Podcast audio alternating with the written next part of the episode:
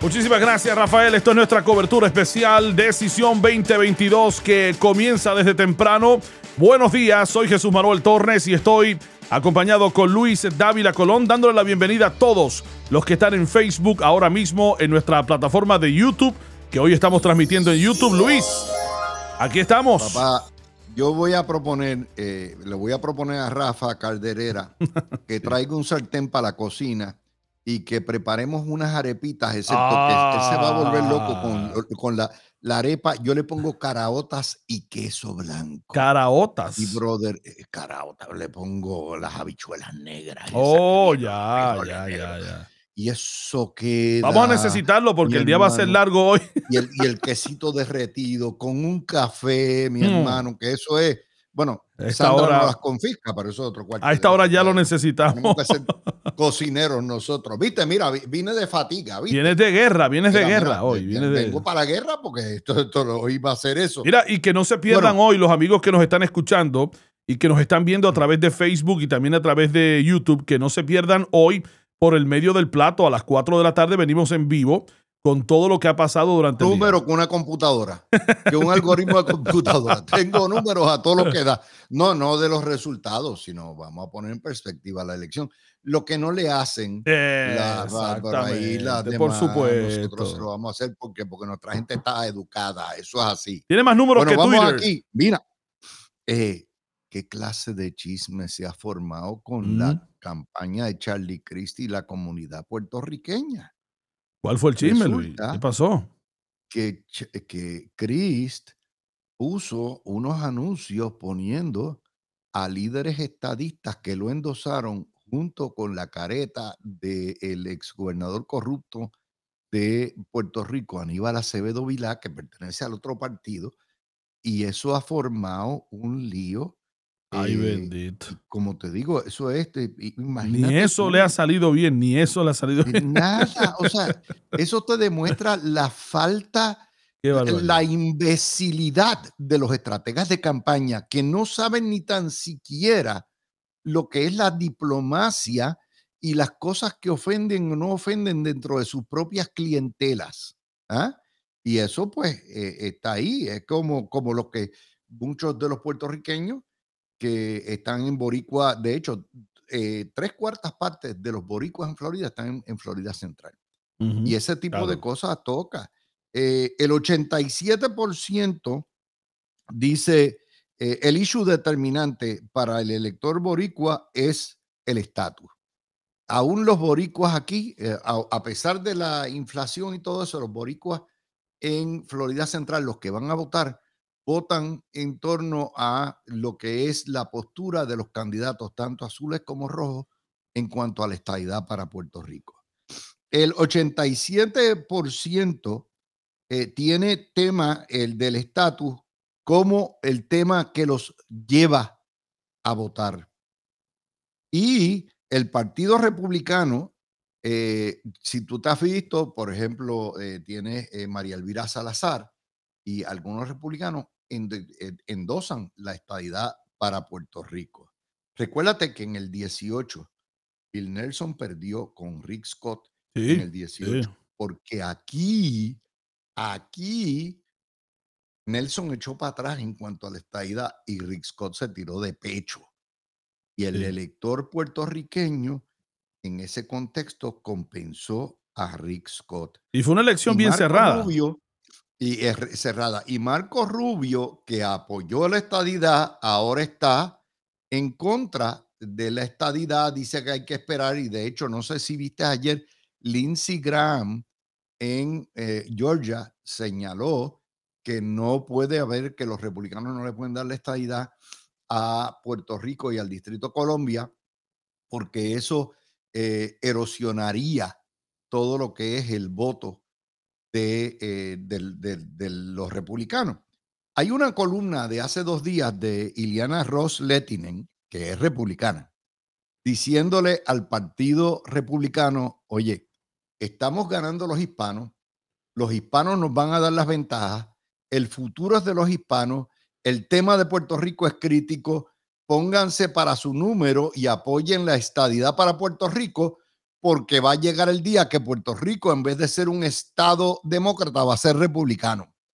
Y le abre los ojos, ¿no? Y exhorta a DeSantis y a Marco Rubio a escuchar y al Partido Republicano en la en acá en, en Florida a ajustarse a esa hacer ese acercamiento. realidad. Y entonces en el medio de eso, imagínate tú, Iliana Ross Lettinen pescando en el mar abierto y Charlie Cris se le ocurre poner el anuncio con los enemigos acérrimos juntos detrás de su candidatura. Eso causó un revuelo en Puerto Rico y mm. nuevamente, pues ahí es que estamos. Esa, esa, esa Ahora, esos chismecitos locales. Sí, sí. Eh, es como la cuestión del viajecito. Fíjate que el viajecito de avión para los venezolanos seguida lo escondió de Santi. Sí. Porque tan pronto vio que le costaba votos venezolanos y particularmente en Doral, dijo, oh, oh, esa es mi gente, no way. Y por, ni tan siquiera ha entregado los documentos. Por esa razón, hay temas, particularidades eh, para cada una de nuestras comunidades hispanas que son sensibles. Que los políticos tienen que, tienen que ajustar, tienen que calibrar. Son sensitivos, son sensitivos. Oye Luis, eh, una pregunta que nos hacen a través de Facebook y de YouTube es, es, por ejemplo, y esto lo vamos a hablar más a las 4 de la tarde con los números que Luis tiene, pero para darle un adelanto, o sea, ¿cuál es la posición hispana y la influencia de los hispanos en esta votación de esta noche? Eh, voy a dar esta noche. Nosotros somos 7 millones en este estado. ¿Cuál pudiera ser? Dos problemas. 7 millones, 22 millones de, de población. Ponle tú que uno de cada tres electores, eh, somos 7 millones, el padrón es menos. El padrón de los hispanos es como 4 millones. Así que uno de cada cuatro electores es hispano. Pero, pero, pero, pero, pero, el problema es que nosotros o no nos inscribimos y si, si no, nos inscribimos, no votamos, nos abstenemos. Ok. Y esos números los voy a tener esta tarde porque hice una investigación completa del historial y vas a ver qué interesante. Eh, pero el problema de los hispanos es que tenemos el poder y no lo usamos. Tenemos un bate, mi hermano, tenemos un bate, un cuarto bate en las manos y no lo usamos. Eso es increíble. Pero ahí está. Bueno, eh, ahora, en carreras pequeñas, eso sí, en carreras más limitadas, aquí sí, eso te puede afectar. Eh, y yo creo que el impacto mayor lo pudiéramos ver si salieran a votar hoy en masa los puertorriqueños y decidieran dar el voto castigo, pues en la carrera por la senaduría lo vemos. En términos de Santi, no, lo que yo estoy viendo en la calle es totalmente contrario. Eh, eh, eh de Santi está por medio hipódromo en todos los renglones al frente. Y Claro, como siempre has dicho, la ópera no se acaba hasta que el viejo gordo canta o la vieja gorda cante, ¿verdad? Y la vieja gorda no canta hoy hasta las 7 de la noche cuando se cierran los Eso, Muy bien. Oye, una pregunta también que nos hacen por acá, Luis, es eh, la siguiente. ¿Cómo, ¿Cómo afecta los endosos de los políticos nacionales a las figuras locales? Por ejemplo, ayer Donald Trump, eh, Barack Obama, el mismo Biden han estado haciendo campañas en diferentes estados como Pensilvania, donde Fetterman está eh, brazo a brazo con el Dr. Ross y son carreras que pudieran decidir el balance del Senado o de la Cámara Federal. Y también a nivel local, ayer un dato interesante, fíjate que no lo ha mencionado nadie, eh, Donald Trump, dentro del listado de las personas para las que pidió el voto, pidió el voto por Ron DeSantis para la gobernación de la Florida. Ayer la noticia era que Ron estaba, eh, eh, Trump y Ron, DeSantis, bueno, Trump porque DeSantis nunca le contestó, estaba buscando guerra con DeSantis, sin embargo ayer dijo, quiero que voten por Ron DeSantis para gobernador de la Florida. Te voy a explicar por qué. Porque tan pronto los políticos hacen lo que se llaman encuestas diarias, lo que se llaman averages. Ellos cogen y encuestan todos los días, votan el resultado más viejo y entonces promedian. Y obviamente es obvio que en el Partido Republicano tan pronto le cayó encima de Santi, esas encuestas tienen que haber eh, eh, reflejado una repulsa masiva a, la forma que cayó a De Santi. Por lo tanto, tuvo que rectificar, tuvo que rectificar el mensaje porque no está jugando para el equipo y eso le cuesta. Y Trump hace encuestas todos los días. La gente de Trump aquí, acuérdate, no es Trump nada más. Trump está financiando más del 70% de los candidatos republicanos en Florida. De manera que esos candidatos están encuestando todos los días eh, lo que se llama los rolling averages y lo están haciendo. Y seguida le notifican y eso es lo que se llama una, una corrección en tiempo y espacio de lo que es las tácticas estratégicas. estratégicas. Lo, que, lo que te demuestra que Trump obviamente puede meter la pata, pero tiene la capacidad de rectificar rápidamente y eso te demuestra una campaña súper organizada, súper bien calibrada, porque eso, esa es la idea. Si tú eh, eh, cometes un error, mientras más rápido tú lo admitas y lo rectifiques, menos te va a costar. Y eso es lo que acabas de ver en, en, esa situación. Como te digo, De Santis no necesita. Tú me preguntaste cuál es la influencia.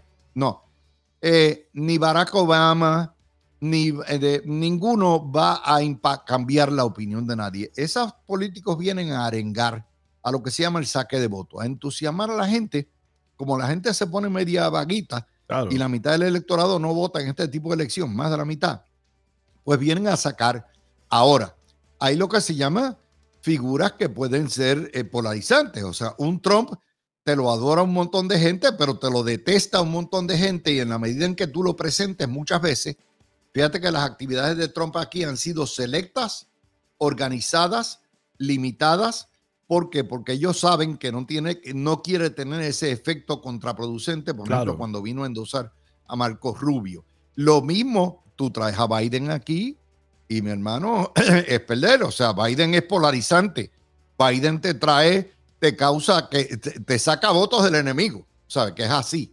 Así que en ese contexto, ese juego de los endosos es saque de votos. Eso es lo último y ya está. Y a final de cuentas no es el más que votos que tenga, sino el más votos que lleve a la urna. Y eso se va a ver hoy, por supuesto, ya comenzamos nuestra cobertura especial Decisión 2022, donde le llevaremos minuto a minuto todo lo que acontece desde la Florida hasta toda la nación en esta votación tan importante. Luis, a las 4 regresamos, que no se vayan que nos escuchen a través, a través de la aplicación de iHeart, nos pueden escuchar en vivo y ahí vamos a continuar. Esto no para hasta las 10 de la noche.